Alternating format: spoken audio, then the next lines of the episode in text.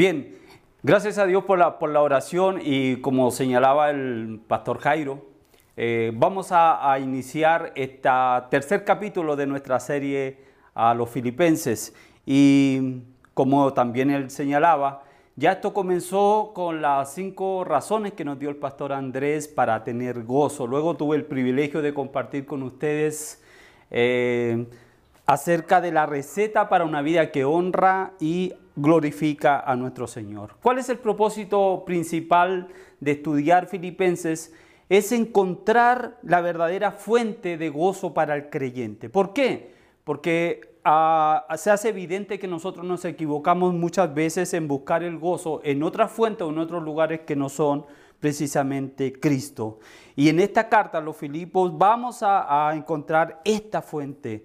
Recordemos eh, para continuar que Pablo está escribiendo desde la cárcel en Roma, que él está confinado, que está en prisión, y no solo está encarcelado, sino que según la costumbre está encadenado a soldados, uno a cada lado. En otras palabras, no solo está como decía, confinado, encarcelado en una celda o en una habitación, sino que su libertad también está totalmente coartada. Este es el escenario donde Pablo escribe esa carta. Hoy, como lo dije, vamos a leer desde el versículo 12 al versículo 26. Y dice así la palabra del Señor.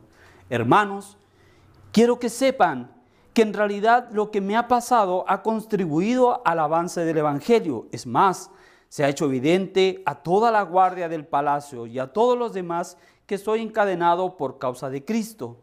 Gracias a mis cadenas, ahora más que nunca la mayoría de los hermanos confiados en el Señor se han atrevido a anunciar sin temor la palabra de Dios. Es cierto que algunos predican a Cristo por envidia y rivalidad, pero otros lo hacen con buenas intenciones. Estos últimos lo hacen por amor, pues saben que he sido puesto para la defensa del Evangelio. Aquellos predican a Cristo por ambición y no por motivos puros, creyendo que así van a aumentar las angustias que sufro en mi prisión. ¿Qué importa? Al fin y al cabo, y sea como sea, con motivos falsos o con sinceridad, se predica a Cristo. Por eso me alegro. Es más, seguiré alegrándome porque sé que gracias a las oraciones de ustedes y a la ayuda que me da el Espíritu de Jesucristo, todo esto resultará en mi liberación. Mi ardiente anhelo y esperanza es que nada seré avergonzado, sino que con toda libertad, ya sea que viva o muera, ahora como siempre, Cristo será exaltado en mi cuerpo. Porque para mí el vivir es Cristo y el morir es ganancia. Ahora bien, si seguir viviendo en este mundo representa para mí un trabajo fructífero, ¿qué escogeré? No lo sé. Me siento presionado por dos posibilidades. Deseo partir y estar con Cristo, que es muchísimo mejor, pero por el bien de ustedes es preferible que yo permanezca en este mundo. Convencido de esto, sé que permaneceré y continuaré con todos ustedes para contribuir a su jubiloso avance en la fe. Así, cuando yo vuelva, su satisfacción en Cristo Jesús abundará por causa mía. Esa es la palabra del Señor para este día. Si, notamos el, el versículo 21 que nosotros acabamos de leer, debe ser uno de los versículos más conocidos de la Biblia y que muchos llevarían como bandera de batalla. Esta es una afirmación potente y sale de la más profunda convicción que Pablo tenía. Esta no es una declaración caprichosa, pues él ha sido consecuente siempre a lo largo de todo su ministerio. Pablo dice que el camino a Damasco supo que su vida ahora estaba en las manos del Señor y que no sería ya nunca más como lo fue antes. Sus prioridades se centrarían no en él mismo, sino en la persona del Señor Jesucristo.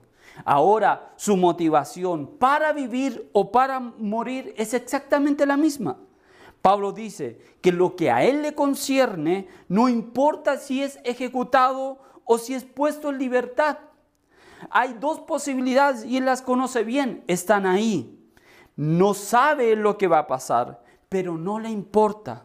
No está preocupado y con eso quiere tranquilizar a los hermanos de la iglesia de Filipos para que ellos tampoco estén preocupados. ¿Por qué? Porque para él vivir es Cristo y morir es ganancia. Note algo que él señala y que es muy enfático. Él dice, para mí, para mí el vivir es Cristo. No está diciendo de manera plural, no está generalizando, no está diciendo para nosotros, Él está diciendo para mí. ¿Usted quiere saber lo que significa vivir? Bueno, pues para mí. Y es muy eh, categórico en eso, en señalar y afirmar, para mí el vivir es Cristo. Yo no sé lo que es para usted, yo no sé lo que significa para usted, pero para mí, para mí el vivir es Cristo. Él quiere dejar esto muy, pero muy en claro. Y esto me recuerda a las palabras de Josué en Josué 24:15, cuando él dice, pero si a ustedes les parece mal servir al Señor, elijan ustedes mismos a quienes van a servir. Por mi parte, para mí, mi familia y yo serviremos al Señor.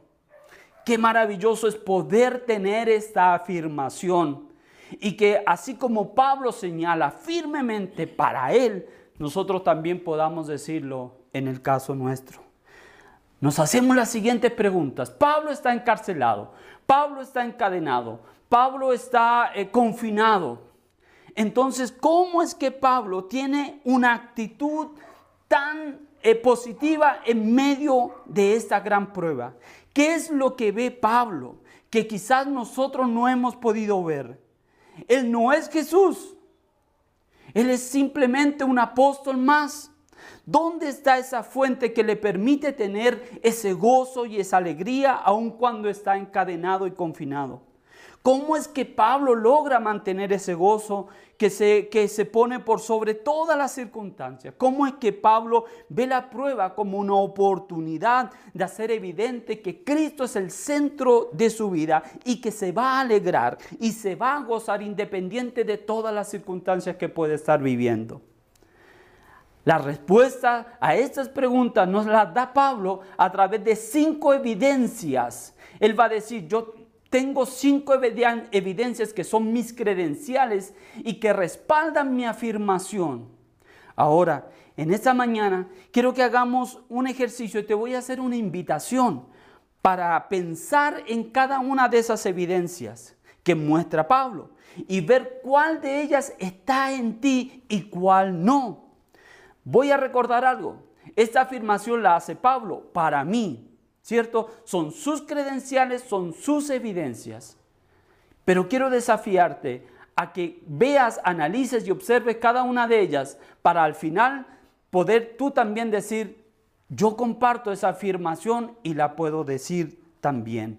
Entonces vamos a ver estas cinco evidencias. Pon atención y observa muy, muy detalladamente. En primer lugar, el versículo 12 dice, hermanos, quiero que sepan que en realidad lo que me ha pasado ha contribuido al avance del Evangelio. Es decir, todo para Pablo, todo lo que le pase va a contribuir en el avance del Evangelio. Ahora, ¿qué es lo que le ha pasado a Pablo? A Pablo le han pasado muchas cosas, pero un pasaje bíblico que describe detalladamente algunas de las tantas cosas que a él le ocurrió están en 2 de Corintios capítulo 11, versículo 23.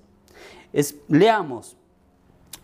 Dice, he trabajado más arduamente, he sido encarcelado más veces, he recibido los azotes más severos, he estado en peligro de muerte repetidas veces. Cinco veces recibí de los judíos los 39 azotes, tres veces me golpearon con varas, una vez me apedrearon, tres veces naufragué y pasé un día y una noche como náufrago en alta mar. Mi vida ha sido un continuo ir y venir de un sitio a otro, los peligros de río, peligros de bandidos, peligros de parte de mis compatriotas, peligros a manos de los gentiles, peligros en la ciudad, peligros en el campo, peligros en el mar, peligros de parte de falsos hermanos. He pasado muchos trabajos eh, y fatigas. Muchas veces me he quedado sin dormir, he sufrido hambre y sed y muchas veces he quedado en ayunas, he sufrido frío y desnudez. Esta larga es extensiva y continúa. Sin embargo, eh, quiero decirle que no solo esto vivió Pablo, no solo esto pasó Pablo, sino que eso y mucho más. Pero él no está interesado en lo que a él le ha pasado, sino en el efecto que ha producido lo que a él le ha pasado. Y el efecto es que el Evangelio sigue progresando y sigue avanzando. Pablo no se va a quejar de las pruebas sino que toma una actitud que realmente sorprende porque para Pablo lo vital en la vida no es tanto lo que sucede, sino la actitud que tenemos frente a lo que sucede. Las pruebas, los sufrimientos, las muertes, las tragedias, las guerras, son hechos que van a ocurrir, que son ineludibles. Sucedieron, están sucediendo y van a seguir sucediendo. Entonces, si eso ya es un hecho, si eso ya está por sentado, entonces lo importante aquí es la actitud que tomamos, tú y yo, frente a estos hechos, frente a estos acontecimientos. La pregunta entonces, Pablo, ¿cuál es la actitud con la que tú enfrentas esto? Pablo no puede responder, la actitud son dos. La primera actitud con la que enfrento las pruebas y las dificultades es frente a Dios. Y frente a Dios, Pablo tiene la certeza absoluta del amor de Dios. Simplemente lo establece como algo que es seguro, absoluto e inamovible. Cuando él tuvo problemas, nunca, jamás cuestionó el amor de Dios. No hubo otro pensamiento en él, sino el pensamiento de la seguridad del amor de Dios. Y él de alguna manera lo argumenta de este modo. El que no escatimó ni a su propio Hijo, sino que lo entregó por todos nosotros, ¿cómo no nos dará también con él todas las cosas? Pablo jamás relacionó las pruebas a la falta del amor de Dios. Jamás lo cuestionó. Y hermanos, cuestionar el amor de Dios es un error grave que nosotros podemos cometer. Pablo jamás, jamás lo hizo. En segundo lugar, él dice, mi actitud fue una actitud correcta frente a Dios, pero también tuve una actitud correcta frente a mí mismo. ¿Por qué? Porque Pablo no se queja, no protesta, sino que también tiene una actitud hacia él que va a ocupar un segundo lugar. ¿Qué quiere decir esto? No pensaba en él, no pensaba en sí mismo, no estaba interesado en él mismo, sino que eh, él entendió que lo primero era el Señor.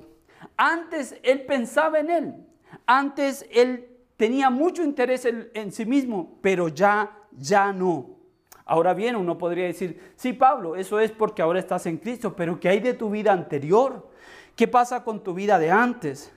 Pablo dice, yo creía que tenía una vida, pero la verdad es que estaba muerto. En mis pecados y en mis delitos estaba muerto.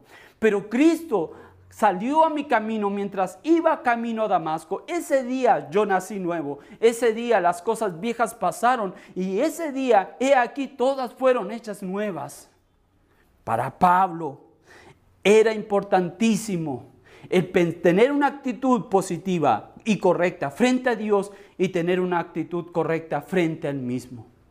Ahora bien, dice él, todo lo que le ha pasado ha contribuido al progreso del Evangelio. Yo te hago la primera pregunta, ante esta primera evidencia, lo que te ha pasado, sea bueno o sea malo, ¿ha contribuido al progreso del Evangelio? No lo respondas, déjalo ahí. Vamos a la segunda, a la segunda evidencia. En segundo lugar, él dice, para mí toda circunstancia es una oportunidad para anunciar a Cristo. Versículo 13. Se ha hecho evidente a toda la guardia del palacio y a todos los que estoy encadenado por causa de Cristo. Él estaba encadenado y él estaba encadenado a la guardia pretoriana. La guardia pretoriana no era cualquier guardia. Era la guardia eh, mejor preparada, era una especie de elite, hombres altamente preparados y entrenados para la batalla. Y los miembros de esta guardia estaban entre las más diestras y célebres fuerzas militares de la historia, de la historia antigua. A estos soldados Pablo está encadenado, uno a cada lado, en tres turnos rotativos. Allí está Pablo, pero Pablo va a ver esta, esta situación como una oportunidad para anunciar el Evangelio. Pablo quería hacer saber a la iglesia de Filipos que a pesar de encontrarse en estas situaciones y en esta, cautividad, en esta cautividad, él estaba triunfante y él estaba gozoso y él estaba disfrutando este momento porque tenía una ocasión para hablar de Cristo. Estos soldados quizás no habrían escuchado nunca el mensaje del Evangelio de no ser porque Pablo estaba allí en la cárcel y Pablo está disfrutando y yo me imagino el escenario, un soldado a cada lado, tosco de estos grandotes, ¿cierto? Probablemente con un lenguaje que maldecían, que blasfemaban, y allí estaban los dos.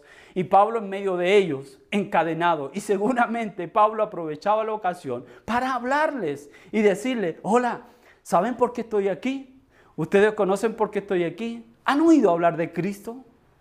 Quiero hablarles de Cristo. Y seguramente pasaba horas y horas hablándoles a ellos de el Señor. Y Pablo está contento. Y él va a decir, estos hombres han descubierto que estoy aquí por la causa de Cristo. Y están preguntándome en qué consiste todo esto. Y he tenido una oportunidad para decirles, hablarles del Evangelio. Y probablemente estos soldados después de cada turno van a sus casas y hablan con sus familias y quizás el tema principal en ellos y en toda la guardia pretoriana hoy día es el mensaje de Cristo. Y eso va a provocar en él una alegría y un gozo tremendo. A primera vista se podría pensar que el encarcelamiento de Pablo era el final de todo, pero Dios y su alquimia divina entraron en acción y transformaron lo malo en bueno, en la propagación del Evangelio.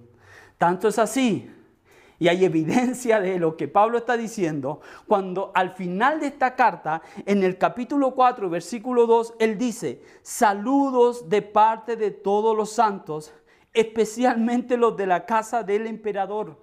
¿Quiénes son los de la casa del emperador? La guardia pretoriana.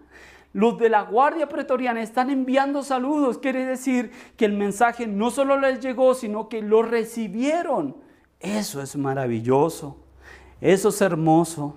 Pensaron que el encarcelamiento de, a Pablo eh, evitaría que el Evangelio progresara. Sin embargo, eso no fue así, porque ni las cadenas, ni los barrotes, ni nada iban a impedir la propagación, la difusión del Evangelio de Jesucristo. Hicieron, creyeron hacerle mal a Pablo. Sin embargo, ese mal Pablo lo vio como una oportunidad para predicar. Como las palabras de Josué, José en el Génesis capítulo 50. Dice, ustedes pensaron hacerme mal, pero Dios transformó ese mal en bien. Entonces, hermanos, recuerde, cuando, cuando nos encontramos en pruebas, afrontamos adversidades o tribulaciones en la vida, no nos quejemos y hagámonos la pregunta, hey, ¿qué quiere Dios con esto? ¿Qué propósito hay?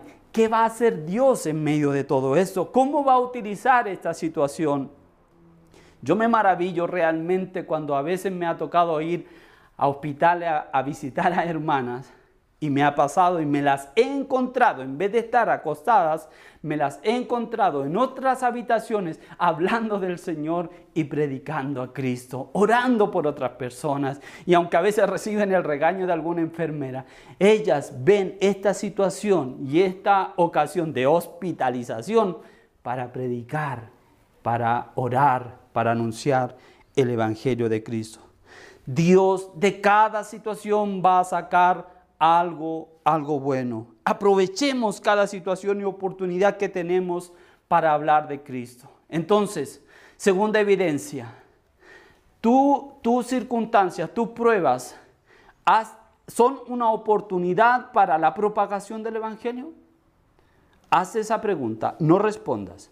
En tercer lugar, Pablo dice que los padecimientos de él no desanimen, sino que animen a otros a anunciar a Cristo sin temor. El versículo dice, gracias a mis cadenas, ahora más que nunca la mayoría de los hermanos, confiados en el Señor, se han atrevido a anunciar sin temor la palabra de Dios. Escuche, las cadenas ahora más que nunca, la mayoría de los hermanos están confiando y se han atrevido a anunciar sin temor la palabra del Señor. Había hermanos débiles en la iglesia, a quienes había afectado eh, el hecho de que Pablo estuviera en la cárcel. Esa no era una época fácil, era una época difícil para el cristiano. Estaban siendo perseguidos a causa de la fe y amenazados con cosas terribles.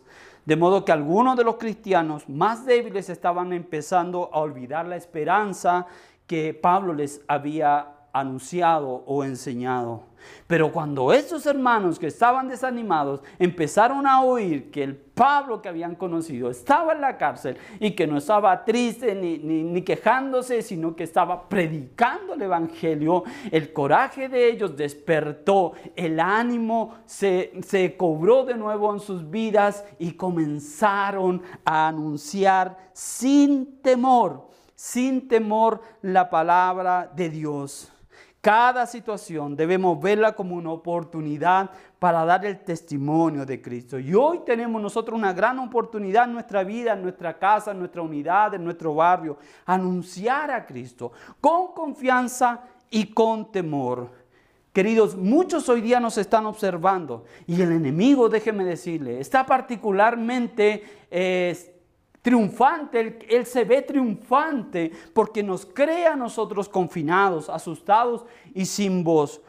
Pero eh, Él no sabe, Él no sabe que la iglesia, los templos están cerrados, pero la iglesia sigue en acción, la iglesia sigue viva y el mensaje del Evangelio se sigue eh, anunciando, propagando y progresando.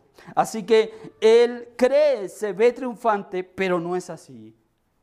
Un hermano me contaba esta semana precisamente de que su familia se burlaba de él y le decía, se burlaba porque él no iba a la iglesia. Pero me decía, Roberto, ellos no saben que yo estoy todos los días conectado con la iglesia que yo estoy todos los días conectado con el Señor y estoy usando precisamente las redes sociales para anunciar a Cristo, para anunciar. Ellos se burlan porque creen que yo no voy al lugar físico, pero la iglesia que soy yo está viva y está en acción. Qué maravilloso. Ahí está nuestra oportunidad de dar testimonio.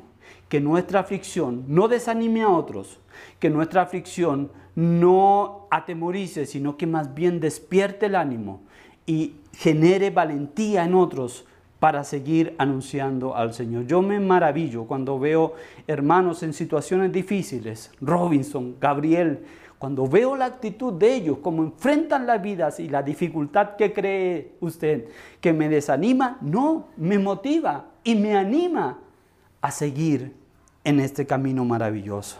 Entonces, las amargas experiencias de tu vida alientan a otros o desaniman a otros.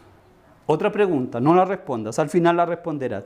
En cuarto lugar, mi gozo y alegría, dice Pablo, mi gozo y mi alegría está al ver que Cristo es predicado, que Cristo es anunciado. Escuche bien, mi gozo y alegría está al ver que Cristo es predicado, que Cristo es anunciado. El versículo 15 dice así, es cierto que algunos predican a Cristo por envidia rivalidad, pero otros lo hacen con buenas intenciones. Estos últimos lo hacen por amor, pues saben que he sido puesto para la defensa del Evangelio. Aquellos que predican a Cristo por la ambición personal y no por motivos puros, creyendo que así van a aumentar mis angustias que sufro en mi prisión. ¿Qué importa?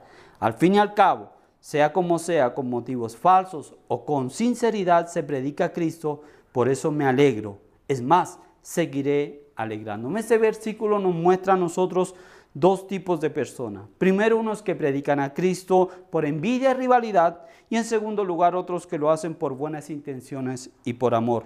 Aparentemente, los primeros, aprovechando ocasión de que Pablo está en la cárcel, han salido a predicar. Y lo que quieren con su predicación es aumentar las aflicciones de Pablo. Sin embargo, se van a encontrar con una respuesta totalmente distinta. Lo que aquí se nos dice es que están predicando la verdad, pero lo están haciendo por envidia y por rivalidad y buscan este resultado. Muchos estudiosos dicen que estos que están predicando aún son hermanos. El versículo 14 aparece ahí y se dice, se entiende que son aún hermanos, es decir, están en la iglesia, están dentro de la iglesia. Son dos tipos de personas que tienen algo en común, pero al mismo tiempo algo eh, distinto, algo que los separa. ¿Qué es lo que los diferencia? Aquellos que predican por envidia, aquellos que predican por una, por una buena razón, es precisamente la motivación, la motivación. La rivalidad, dice, eh, nace de la envidia y de la ambición personal. La envidia se traduce como la molestia que genera el éxito de un amigo. Ojo con eso. Y el éxito de Pablo era precisamente impresionante. Él había sido nombrado apóstol y había sido puesto para la defensa del Evangelio. Eso generaba envidia de parte de los otros hermanos. Este grupo, este grupo preciso, intentaba competir con Pablo, pero para Pablo no había tal competencia. Pablo está por sobre todas esas cosas, porque su interés mayor es que Cristo sea predicado. Tanto así que si usted se da cuenta, aparece tres veces la palabra predican. Versículo 15, predican a Cristo. Versículo 16, anuncian a Cristo. Y versículo 18, Cristo es anunciado. Es decir, tres, eh, tres formas, o sea, tres maneras de que Cristo siempre y permanentemente es predicado. En la distinción que Pablo hace o la diferencia que Pablo hace, no está avalando las motivaciones equivocadas sino que seguro está descansando en que Dios será quien juzgará a aquellos que usaron y usan el Evangelio como un arma para su rivalidad, como un arma de competencia y como un arma de manifestar la envidia que hay en ellos. Aún en estos días vemos todas esas cosas y a eso le, le podemos sumar la motivación por ganancias deshonestas. Entonces Pablo no está avalando esto pero sí está haciendo ver que hay un interés mayor y que es que Cristo sea anunciado. Esas motivaciones que buscan dañar su reputación y su interés están eh, en que Cristo sea predicado. Y eso se cumple y cuando se cumple, Él tiene alegría y Él tiene gozo. Esa es la actitud de Juan el Bautista ante el surgimiento del ministerio de Jesús, cuando Él dice, es necesario que Él crezca para que yo mengüe.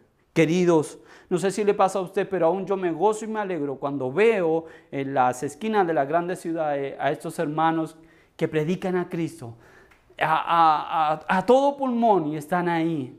Sé que muchos se avergüenzan de ellos, pero yo no, y me alegro de que aún se siga anunciando. Quizás no, no pasaron por un seminario, quizás no son grandes teólogos, pero me alegro todavía de ver que hay muchos que anuncian a Cristo por las calles. Entonces, ¿Cuál es tu motivación en lo que haces en tu empresa, en tu negocio?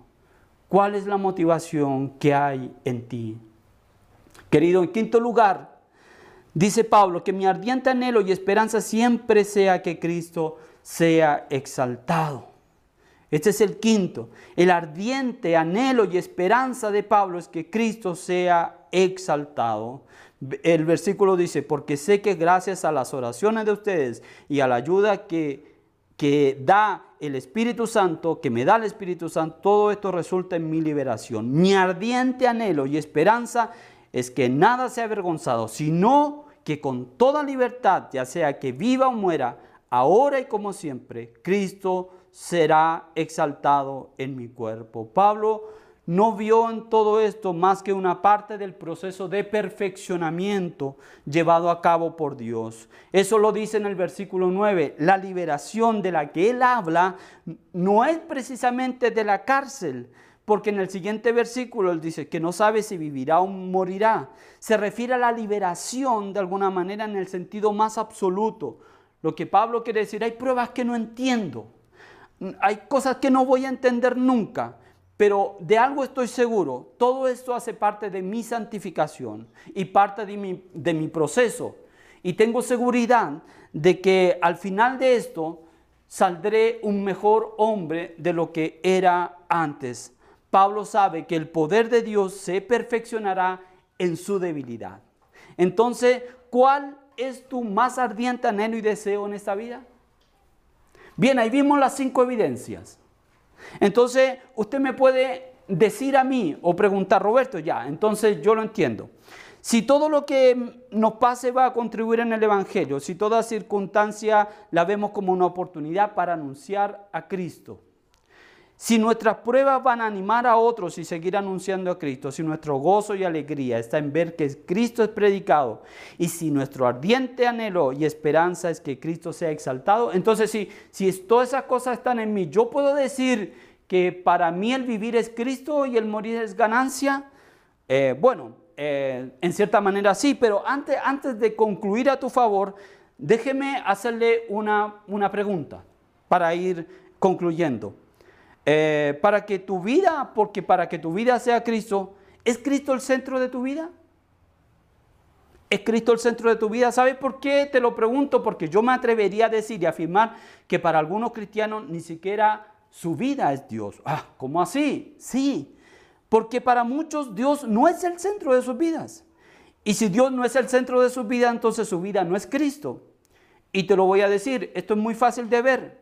Porque me puedo encontrar con una persona en la calle y le voy a preguntar, hey, hola, ¿cómo estás? Y su respuesta puede ser, bien, estoy bien, mi trabajo está bien, mi familia está bien, mis hijos están bien, gozamos de buena salud, estoy bien. Ah, qué, súper, maravilloso. ¿Y cómo está tu vida espiritual? Mm, eh, bueno, no tan bien, hace, hace tiempo no voy a la iglesia, no estoy orando mucho y al grupo de conexión nunca más fui. Ah, entonces eh, pareciera que algunos creen tener dos vidas. Una vida que va bien, el trabajo, la familia, los hijos, y otra vida que no va tan bien, que es la vida espiritual. Te tengo una mala noticia, no tienes dos vidas, tienes una sola vida. Y esa vida que estás teniendo, o Dios es el centro de tu vida, o no es el centro de tu vida. O estás cerca de Dios, o estás lejos de Dios. Entonces, cuando mi vida es Cristo, todo se refleja en lo que hago, mis amigos, mis pasatiempos, lo que leo, lo que pienso, los amigos de mis hijos, todo va a reflejar. Hermanos, si a una hora de la semana, en un día eh, eh, tal, sabes que tus hermanos están conectados, que están eh, orando y están aprendiendo de la palabra del Señor, entonces tú quieres estar ahí. Eso, eso es estar haciendo evidente que Dios es el centro de tu vida. Entonces no es extraño a veces encontrarnos con hermanos que se quejan permanentemente eh, cuando la iglesia tiene una actividad nueva. Y nos dicen, no puedo creer, otra reunión, otra vez grupo de hombres, otra vez grupo de mujeres, otra actividad más. Esta iglesia no se cansa y se quejan.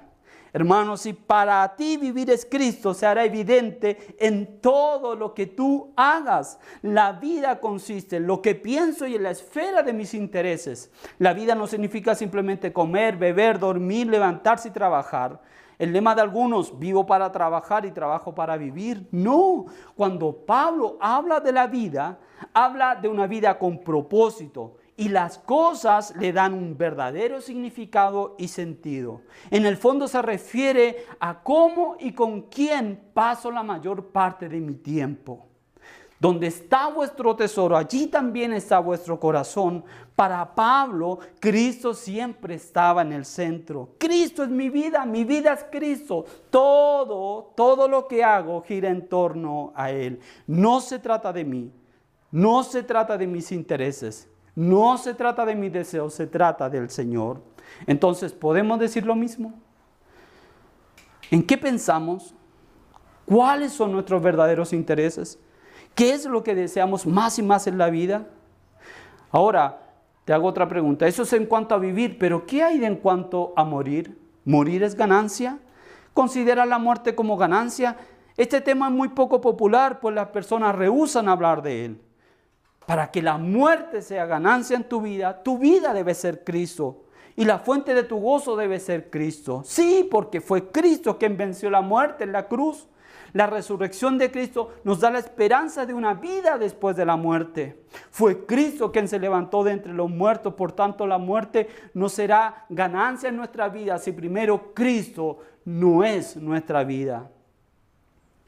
En último lugar, en el punto número 6, que es un punto extra. Pablo lo tenía por seguro en el versículo 22 y 27. Él se enfrenta a una decisión que debe tomar.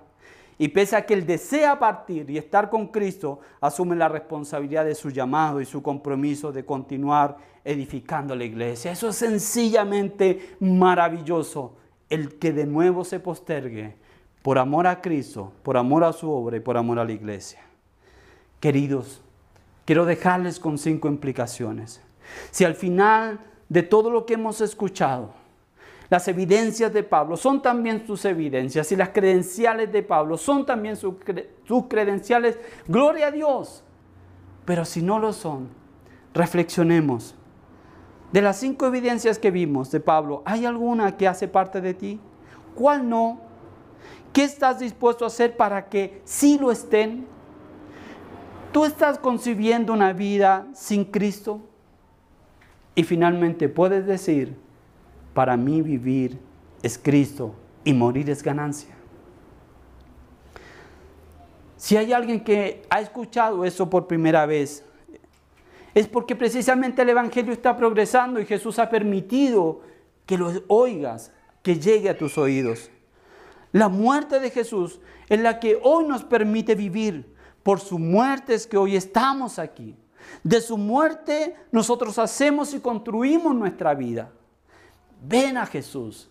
Te quiero hacer un llamado. Si has oído por primera vez este mensaje, ven a Jesús. Arrepiente de, de, todos tus pecados y rinde tu vida al Señor. No importa cómo estés, no importa lo que estés haciendo, ven a Jesús. Jesús lo dijo, el que a mí viene, no le echo fuera. Ven a Cristo, ven a Él, rinde tu vida a Él. Créeme, que la cárcel que hoy vives, las cadenas que hoy te atan, el cautiverio que has vivido hasta hoy, tienen su fin si vienes a Cristo. No te prometo falta de problemas o dificultades, no, pero ya no caminarás solo. Cristo estará contigo todos los días de tu vida. Y a eso Cristo le suma una familia de la fe que te acompañará y estará siempre a tu lado. Ven a Cristo, ven a Cristo. Visité en varias ocasiones en Chile la cárcel y prediqué el Evangelio. Y sabe, una de las cosas que más me sorprendían era encontrar hombres libres en la cárcel.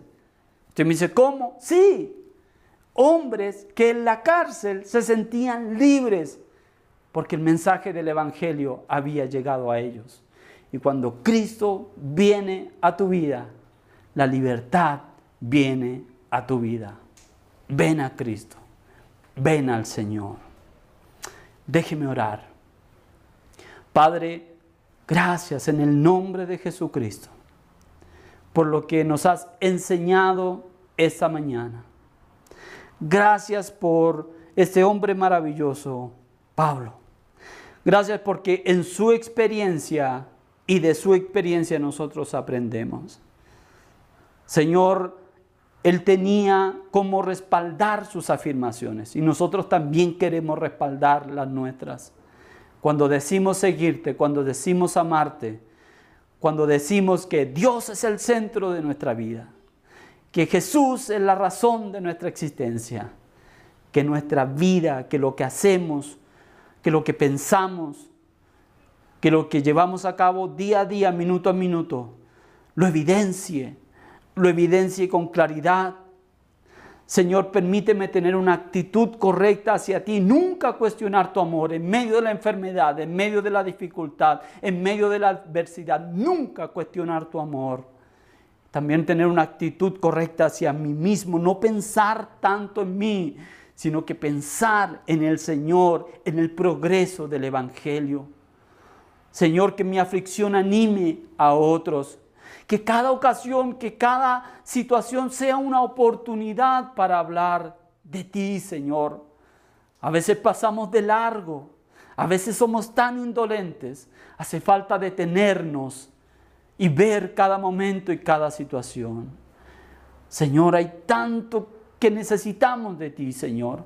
Ayúdanos a verte así como Pablo te vio en sus cadenas, en sus prisiones, en sus celdas, en sus naufragios. Él te vio. Nosotros te queremos ver también, Señor, y evidenciar realmente que tú eres el centro, que te podamos ver en un reporte médico, que te podamos ver, Señor, cuando no hay trabajo y se abre una puerta laboral, que te podamos ver en este momento, en esta confinación, en esta pandemia, poder verte, Señor, y tener la tranquilidad y la seguridad de que tú estás ahí y eso nos motive y eso nos anime, Señor. Plasma en nosotros las evidencias que, respaldan afirmaciones de nuestra vida. Plasma en nosotros, impregnanos, Señor, de ti, de tal manera que cuando digamos, Cristo es mi vida, cuando digamos que aún la muerte es ganancia, se haga visible, no solo por nosotros, sino por los que nos rodean. Señor, gracias por lo que hoy nos has dado. En el nombre de Jesús. Amén. Amén. Bueno, y después de este mensaje quiero extender la invitación para vernos hoy día a las 5 de la tarde a través de Facebook Live eh, para responder a las preguntas o a las inquietudes, aún a responder a motivos de oración que tú puedas tener. Así que eh, la cita está, la invitación está, 5 de la tarde a través de Facebook Live. Eh, nos vemos, así que te espero ahí. Gracias por estar con nosotros. Valoramos que tomaras estos minutos para conectarte.